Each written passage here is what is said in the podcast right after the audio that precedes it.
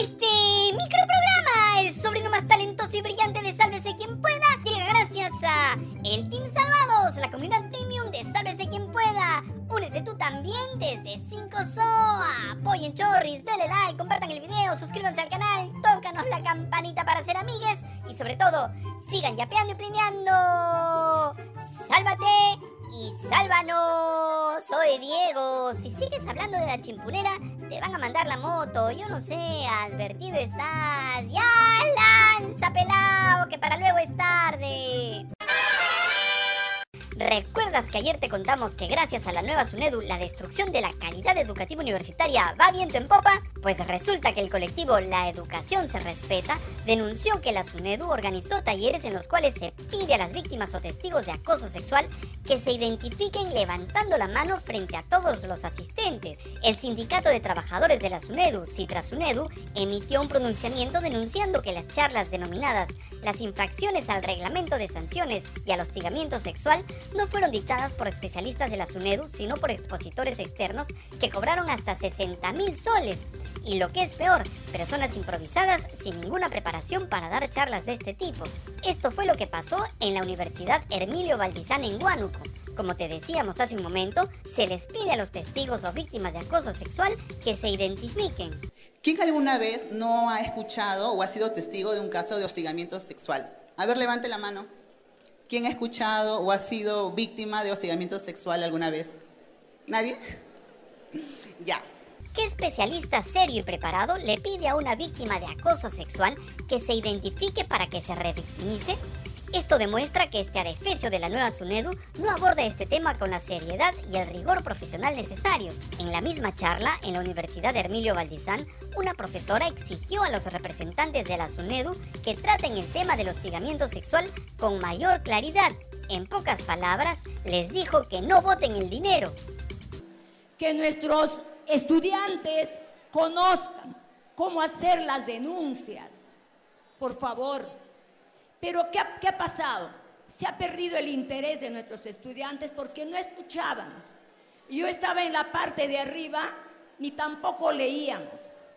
Por favor, yo quisiera pedir a esta, a esta comisión de la SUNEDO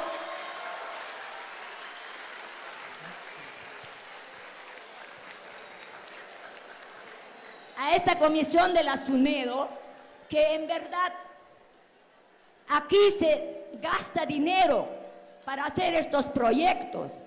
La universidad ha citado a todos nuestros alumnos, a todas las universidades que han venido de distintos lugares, pero queremos cosas claras, análisis claros, en donde los chicos pueden salir hoy día fortalecidos.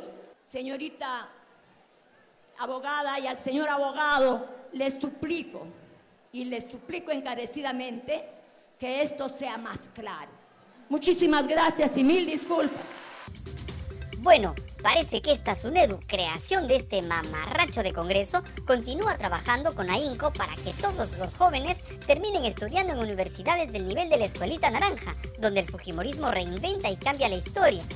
Y como decíamos, todo esto es creación de este Congreso donde los ultraconservadores religiosos deciden lo que se debe y lo que no se debe enseñar. Lo hicieron primero con la educación sexual y la igualdad de género en los colegios y ahora en las universidades a través de la SUNEDU. Y este tipo de charlas donde se distorsiona el significado de hostigamiento sexual ya han sido dictadas en al menos tres universidades del país.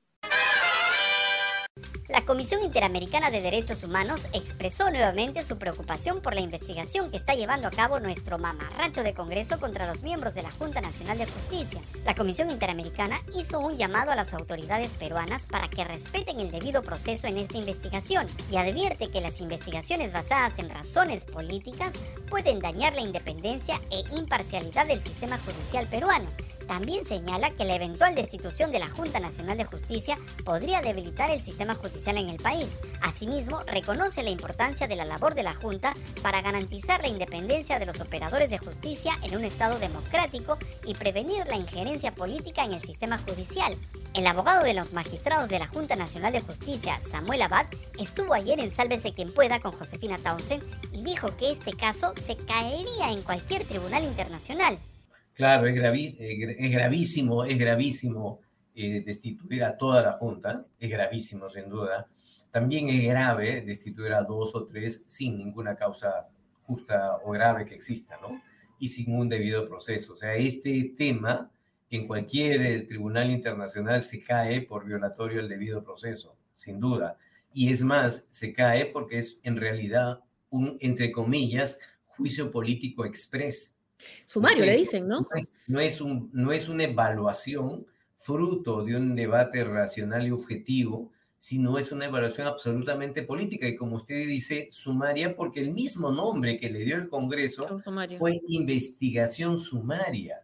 O sea, no puede ser que un órgano técnico, un órgano autónomo, esté sujeto al control político del Congreso. No me gustó tu interpretación, destituyo a todos. O no me gustó tu interpretación, destituyo a tres o a dos o a uno. No tiene ningún sentido. Eso no es respetar el equilibrio de poderes ni los principios básicos de una democracia. Y volviendo a lo manifestado por la Comisión Interamericana, ¿quién fue la primera persona que expresó una falsa y vacía indignación por este pronunciamiento? Pues ¿quién más? La chimpunera tía Crayola y dueña del Congreso, Patricia Chirinos, quien volvió a demostrar su brillantez y alto nivel de preparación, acusando a los miembros de la Junta Nacional de Justicia de ser caviares. Dios mío, estamos ante un prodigio de la política. Bueno, la mejor amiga de los políticos más corruptos del Callao dijo que la investigación es una facultad del Congreso consagrada en la Constitución.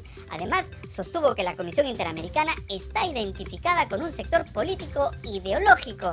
Y por supuesto, como no podía ser de otra manera, Chirinos le ordenó a la Cancillería realizar todas las acciones para salvaguardar de manera pública y notoria el honor y la soberanía del Estado peruano. Rápidamente, tras recibir la orden de Chirinos, el embajador del Perú ante la OEA, Gustavo Adriansen, respondió a la Comisión Interamericana de Derechos Humanos afirmando que el Estado peruano actúa de acuerdo con sus obligaciones internacionales y que se ha proporcionado a la Comisión detalles sobre el desarrollo de la investigación contra la Junta Nacional. Menos mal que le respondieron rápido, porque si no, ya saben que les mandan la motos. Por cierto, el playero Nano Guerra también se pronunció al respecto. Esto fue lo que dijo. Supongo que deben de conocer de derecho y, si conocen de derecho y derecho constitucional, deben de saber dos cosas. Que en nuestro país hay separación de poderes y que hay un artículo en la Constitución en la que se señala claramente que es el Congreso de la República que en el caso de falta grave puede remover a los miembros de la Junta Nacional de Justicia. Entonces, eh, les podríamos regalar algunas ediciones de la Constitución de nuestro país para que antes de emitir un pronunciamiento lean bien la Constitución. Son unos miserables, lo desprecio. El periodista Sebastián Ortiz de El Comercio reveló que en los últimos cuatro meses la Defensoría del Pueblo ha experimentado una serie de renuncias por parte de altos funcionarios debido a serias discrepancias con su titular, Josué Gutiérrez, más conocido como Pompinchú, uno de los hijos preferidos del fujicerronismo. Según Ortiz, al menos cinco adjuntos han dimitido y se espera que más lo hagan en los próximos días. Entre los adjuntos que renunciaron entre junio y septiembre se encuentran Matilde Cobeña, encargada de niñez y adolescencia, Alicia Abanto, primera adjunta, Susana Silva Hasenbach, lucha contra la corrupción, Alberto Cruz Burga, asuntos constitucionales y Carolina Garcés Penalta, derechos de la mujer. La primera en abandonar la Defensoría del Pueblo fue Garcés Penalta, a fines de junio, tras desacuerdos con Gutiérrez, particularmente en relación con el caso Camila y la negación del aborto. Las renuncias también se debieron a la visión conservadora de Gutiérrez y su falta de apoyo a la igualdad de género. Además, Gutiérrez se negó a emitir pronunciamientos públicos sobre normas controvertidas aprobadas por el Parlamento, lo que generó malestar entre los adjuntos. Uno de los hechos que más se le cuestiona a Gutiérrez, hijo del fujicerronismo, fue nombrar a dedo como su adjunta a la abogada Elizabeth Sea, vinculada al fujimorismo, para lo cual Gutiérrez tuvo el descaro de reducir los requisitos para nombrar altos funcionarios en la Defensoría.